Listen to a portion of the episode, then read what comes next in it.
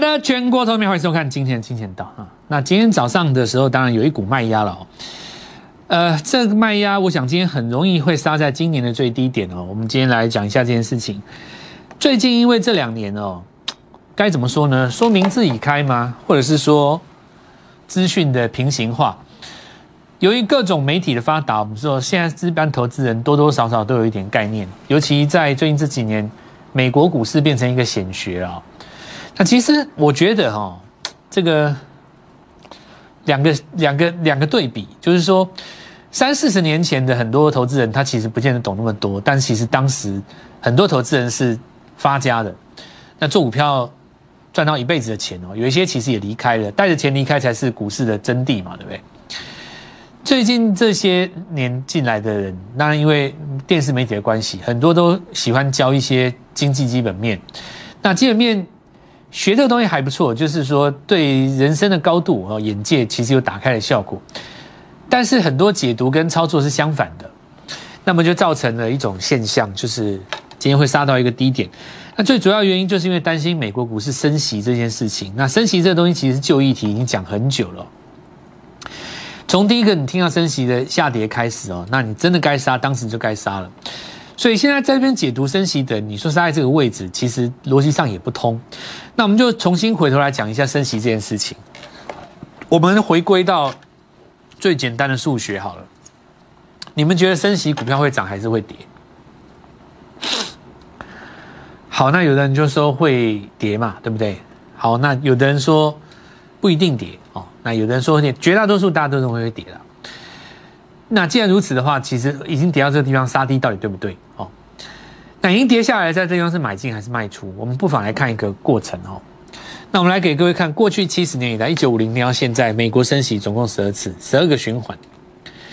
那但是你知不知道，一九五零年代、一九六零年代、一九七零年代的时候，当时的道琼指数是多少？你知道吗？不到一千点。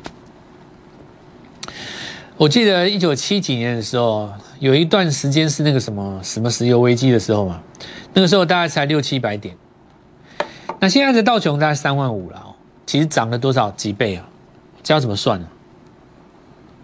七百点三万五，五十倍是不是？涨了大概五十倍，那也就是说，过去十二次每一次升息你都站在买方的话，现在应该赚翻了；过去升息每一次你都站在卖方的话，现在应该早就已经。我们就讲一个最简单的嘛，每一次升息你都买进，跟每一次升息你都放空，到现在为止，你看谁是赢家？一定是买进的人是赢家，对吧？如果说升息真的会让股市跌的话，道琼早就已经跌回四百点了。升息那么多次，所以其实升息是因为经济景气已经复苏了，担心景气带动的通膨才需要去升息嘛，对不对？很很多人其实把这个整件事情搞错，因为电视上很多名嘴啊。他告诉你说，这个升息就是要跌，那但是股市涨有两种嘛，一种叫热钱炒作，比方说你降息的时候，热钱到地球上绕着地球跑，四处炒作叫炒作嘛。但有一种不是炒作，升息以后再涨的股票有没有？太多了啊，因为那景气回温，那真正实业的钱啊，实业的钱他不会管你升息啊，你升息我才就是因为我要去投资，政府怕通膨，他才升息嘛。那那个钱哪来的？是热钱吗？不是热钱。你们，我我觉得市场上很多媒体教大家，给大家一个错误的观念：股票就是要炒作，就是要热钱，就是要降息，就是要零利率，对不对？就是要负利率，要降息，要炒作，要炒作，要热钱，满脑子在想这些东西，对不对？难怪做股票不会赢。股票可不可以是实业上来投资的钱？当然可以呀。为什么一定要降息来炒作呢？谁规定降息炒作才是对的？其实不是这样子啦，逻辑都错了。上一次升息是在二零一五年，我给各位看一下，二零一五年在这边嘛，这是升二零一五年的，这月 K 线，这道琼月 K 线，上次升息在二零一五年嘛，对不对？那实际上升息的时候，可以看到有几个月是横向震荡的，对不对？二零一五年横向震荡。等到真的升完息以后就大涨嘛？那重点来了，这个地方到底是不是因为美国大选或其他因素去涨的呢？看一件事情就知道，看当时疫情跌回来的时候，这里是不是支撑？它就是支撑啊，刚好点到这里，这不是一个阶梯吗？这说明了一件事，叫做什么？说明了就算是美国涨到两万，涨到三万，因为疫情大跌，大家都还是认为升息的点不能跌破。为什么？因为这个升息的点进来的钱是实业的钱啊。所以现在情形一样嘛，在这边震荡有没有？这个震荡就跟这里一样啊，你震呢？你震一震，最后就上去了。上一次升息，升息完就是涨的啊。所以有的时候哦是这样子啊，就是说，因为有一些电视节目在做的时候，你要想看，站在人家的立场想一想，人家请那么多来宾都是给车马费的，你当然是要抓收视率嘛，对不对？像我们这种节目就不用，我就是讲给那种真的想做股票的人听。至于就是我们收视率多少，我是没在管的，我不用对广告商负责，他们要啊。他们要对电视台负责，请那么多来宾，每个都给车马费，每天都要做几个小时的节目，一天每个周礼拜一到礼拜五。你看那些那些那些自媒体，或者是说那个什么，有一些网络的部落格，部落客每天贴那么多东西，对不对？他不说有存在感，所以他就要把这样升级解析是讲的活灵活现。其实你就看历史资料就好了，根本就没什么啊。那对股市有什么影响？你说短线上有影响，重点来了，短线上有影响。既然你知道杀的时候买是。是是是是后最后的赢家，那你就买点在哪里？这才是我们要讨论的吧？前面讨论了一大串，最后讲出来，最最终就一句话要讲而已嘛？买点在哪里？是不是今天这样子而已啊？今天开低走高哈，在季线这边，哦，那我们来看到西坡交代了哦，那原本最强的格局可以守住这一根，很可惜，它西坡交代，西坡交代了以后开过高机会有，但是呢，它就要变成打双底哦。那为什么呢？因为前面的高点没过，前面的低点有破，所以你要收上来一次，左脚不破，再过一个高颈线，所以要有一个颈线就对。那我相信那不重要了哈，反正重点就在于说，今天的这个位置非常有机会造成开春以后一根周线的日出。那为什么？你看上次贵买指数日出失败嘛，好，一个日出以后反弹失败收下去，代表什么？周 K 线一定是黑的。可是下个礼拜周 K 线有机会是红的，就开春那个礼拜。因为电子盘它其实美国股市在今天短线在反弹的时候，明天只要过这高点，那只要呃礼拜二跟礼拜三收在这根上方，开春来开个红盘就好了。当然，我们来看到，在我们放假这段时间会遇到几件事情。第一个就是他们 FED 的利率会议，再来就是我们要看的是包括所谓的新闻稿，然后再来下有 Tesla 的法说嘛，Tesla、苹果，然后这几个 Intel 比较重要的法说。那大家都结束了以后，现在有个重点，因为美国已经先跌一大段，你要再跌不容易，对不对？所以利空利多出来都有可能变成一个短线的压盘出境。所以在我们的过年那段时间，看到红盘的几率是大增的。当然，操作股票不能够赌红盘哦。操作股票重点在于说，以相对论的概念，大盘既然做一个反攻，谁比大盘强？相对论逻辑哈，几个最简单的，盘势既然破了前低，你就找没破前低的股票，这第一个要件嘛啊。第二个要件就是大底完成。比方说，我们来看台积电有没有比大盘强？有啊，怎么会没有这样？看一下有吗？这大盘嘛，这台积电怎么看？哦，有有有来上课的学员哦，来看一下右边台积电，左边大盘。另一个台电高点有交代，它大盘没有。因为拉回来的时候，大盘左边有破下 N 字，台积电是上 N 字，左低没有失手，所以这个有共识嘛？再来第二个联发科有没有左右守住了嘛？有没有？大盘破我没破，哦。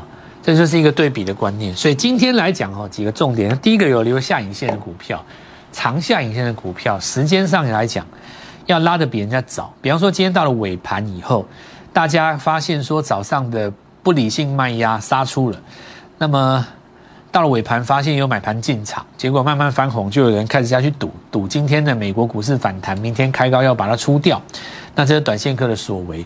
可是如果说今天早上在大盘还没有翻红的时候，你比大盘先做收高，你比大盘先做翻红，是不是代表这一种买盘它是不管大盘涨或跌，美国股市弹不弹，我都一定要往上攻，叫义无反顾嘛，对吧？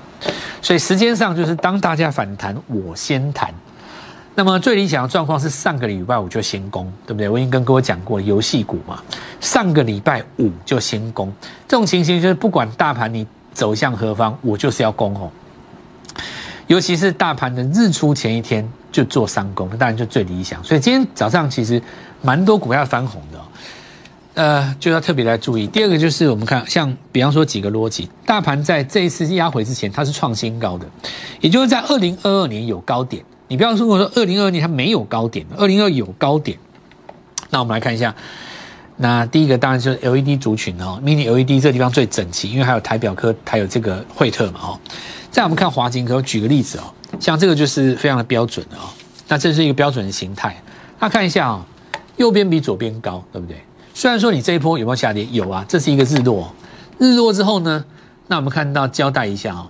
第一个日出出来以后，其实拉回来过程，这个日出点也没有失守。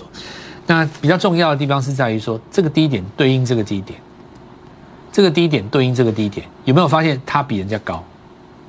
对，就是右边要比左边高吗？右边要比左边高的概念就是说，这一波大盘在做一个急杀的时候，有没有？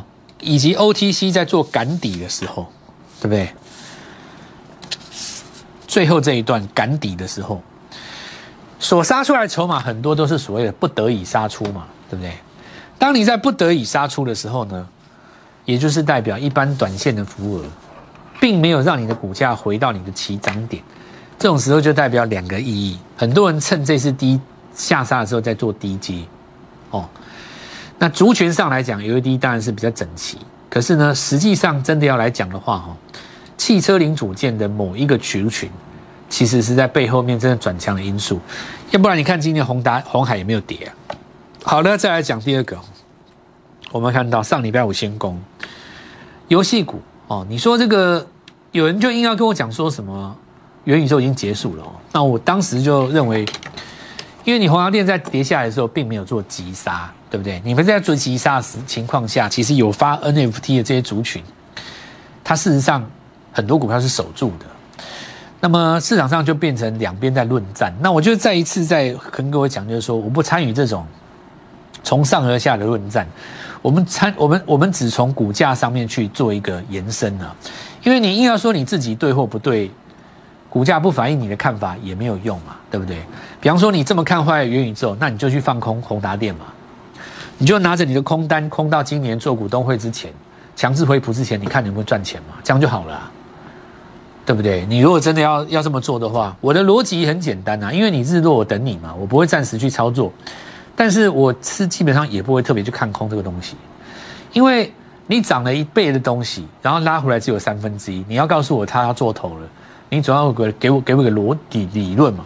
就比方说，你像华谊哈，涨了四根涨停，你拉回来跟我说他做头，敢买的人现在还是赚钱嘛，对不对？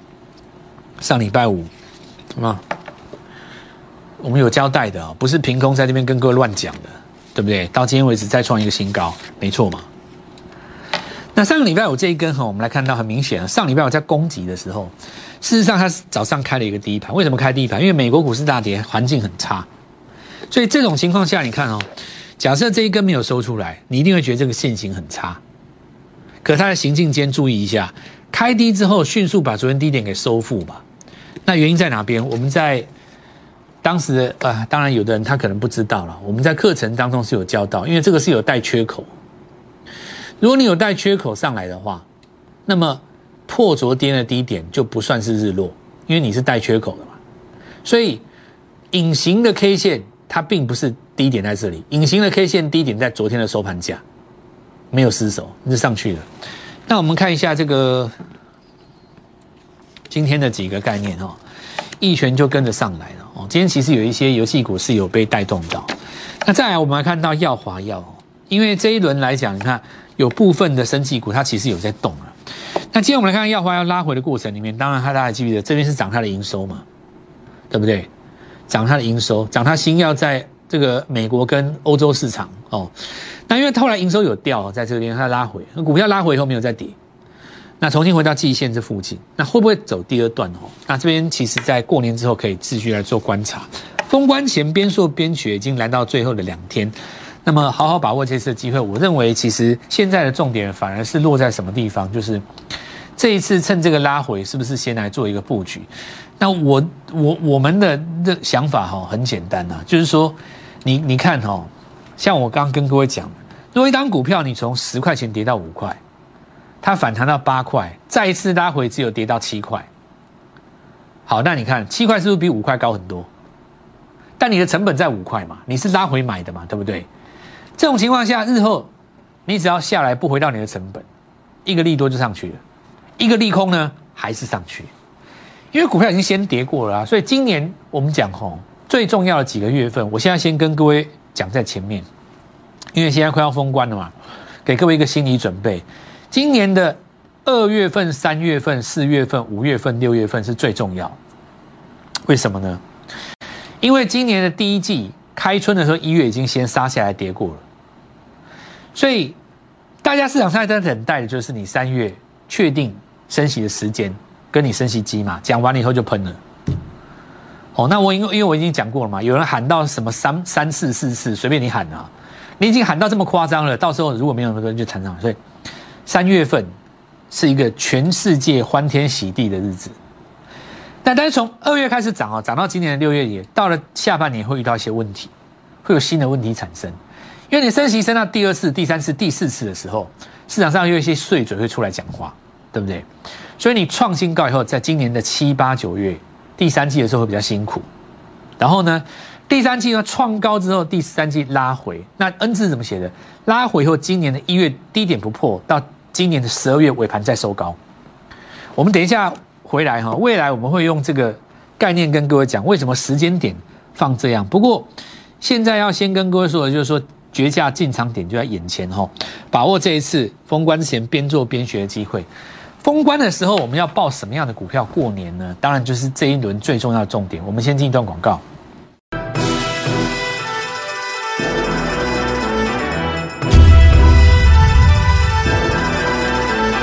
好，我们来看到上个礼拜来跟各位讲到绿电哦，那事实上在这边它是走第二段那这个什么概念呢？就是大家看一下，就是说第一段走完了以后，它高档指标过热，它会回到中轴整理一次，好，回到回到中轴整理一次。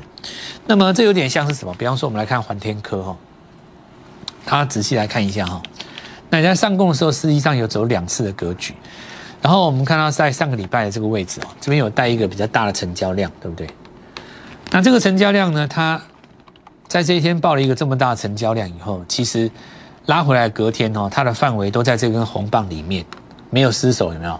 只要是你埋藏在表态红棒的范围里面，没有做失守的，那我说日后都有上攻的机会哦，都是类似这样的概念啊。那有的时候说，有的时候我我我在下跌的时候，徐老师我看不出来这红棒到底失手没有。那你就用周线去看哦。现在来看的话，就是以这个礼拜哈，尤其是一月份以来，大盘在拉回的时候，你说族群性比较整齐的，第一个族群大 mini LED 嘛。那上礼拜其实已经有跟各位分享过，像富彩、台表科、惠特这一组。那当然大家都知道，新贵里面也有一档股票跟 mini LED 有关哦。那事实上，短线也在创新高。那这一波拉回以后，今天留了一个超长的下影线。那我们来看到上柜上市当中，当然还有另外一档股票易光，今天是收了一根下影线带红棒。那日后如果有一天能够站上这个红棒的上方，并且攻入这个缺口的内部，那就会造成周线格局当中的一个插入线。呃，我们说现在你要想的哦，不是眼前明天谁会涨而已，你现在要想的是明天已涨上来的股票能不能在过完年后继续攻。那一种股票才能够有价值，让我们在封关之前先做买进，否则的话，你过完年再追就好了，对不对？你现在你现在这个地方要买进的是哪一种？你知道吗？就是怕说封关那天直接封关那天收高，然后开盘直接跳空开高的。哎，你不要说没有那种股票，真的有。我我看现在越来越多，游戏股就蛮多的，对不对？然后我们看到这一次的宅配通哈，有没有？那经过了一次拉回以后，整理大概两三天而已。好，那我们看到这是一个反攻哦，重新站回十均的上方。呃，这一次的防疫股其实没有很整齐的，你看像毛宝开高走低嘛，当然它这个价格是一个历史新呃历史新高的附近啊。虽然说这里有一个开高走低，我想这个是短线当中客所为。那照我们刚刚的讲法，这一根红棒跟这个上影线的范围里面，你只要在这地方没有失手，它其实还是有机会做上攻。不过市场上的重点哦，这一次其实生技股并没有很整齐，我认为是单兵的突破哦，单兵的突破。那你就观察我们刚刚讲的几档比较重要的重点。再来就是我们看到信呃投信这次买比较多的哦，这里要讲一个概念，就是说买进的金额跟买进的张数。事实上投呃媒体在教教育大家的时候，大部分所谓的三大法人买进前几名，它都是指张数而言。常常你会看到什么友达买了几万张、一万张，可是友达因为价格比较低，买几万张也不代表什么，对不对？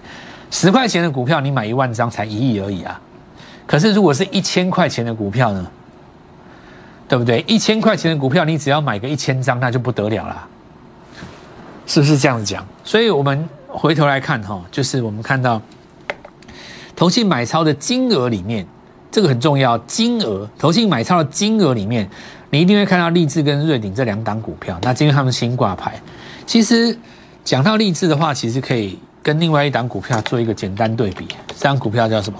联勇嘛，对不对？联勇价格不到五百块，对不对？去年前三季也是四十几啊，大概在这两档股票都落在四十六、四十七块那附近。因为第四季都还没有加嘛，你没有看第光看前三季也没有太大意义。可是你可以看到。联勇跟这个瑞鼎两家公司差了一百多块，同样也是投信买，投信买了瑞鼎以后赚钱，投信买了联勇以后短线套牢，所以并不是说投信没有去买，没有去买这个联勇，而是投信买了联勇以后没有成功，瑞鼎反而成功了，这再一次说明一件事情：同样的本密比，同样的数字。那类似的产业，当然你可以跟我抬杠啦。你就说瑞鼎不一样啊，它 mini LED 的概念比较深啊，其他的是传统游戏。你就是你要跟我做文比赛，我也懒得回跟你回回回应你那么多啦。我这边只要跟有心人士讲一件事情，就是说，也不见得一定是三大法人的指标，然后呃业绩怎么样，不基本面怎么样，股价就一定会定输赢，对不对？再次让我们证明到一件事情，叫做什么？这一次的筹码喜欢新的。好。那所以你股票当然也可以进从新的去着手，这样当股票上来以后呢，IC 设计会有帮助了。创维已经来到逼近前高附近了。那雅信呢，这个右脚看有没有机会打上来哦。封关之前边做边学，投信买了很多 IC 设计，我们认为 IC 设计在这个地方很多股票有点有一点杀到刚好进场点的附近哦。也邀请各位，尤其手上手上还有股票的，那么在这个地方要加码买哪一支？空手的朋友买股票要过年的，现在玻璃化进来，明天我带你进场。拨打我们的专线零八零零六六八零八五零八零零六六八零八五摩尔证券投顾蔡振华分析师。本公司经主管机关核准之营业执照字号为一一零经管投顾新字第零二六号。新贵股票登录条件较上市贵股票宽松。且无每日涨跌幅限制，投资人应审慎评估是否适合投资。本公司与所推介分析之个别有价证券无不当之财务利益关系。本节目资料仅供参考，投资人应独立判断、审慎评估并自负投资风险。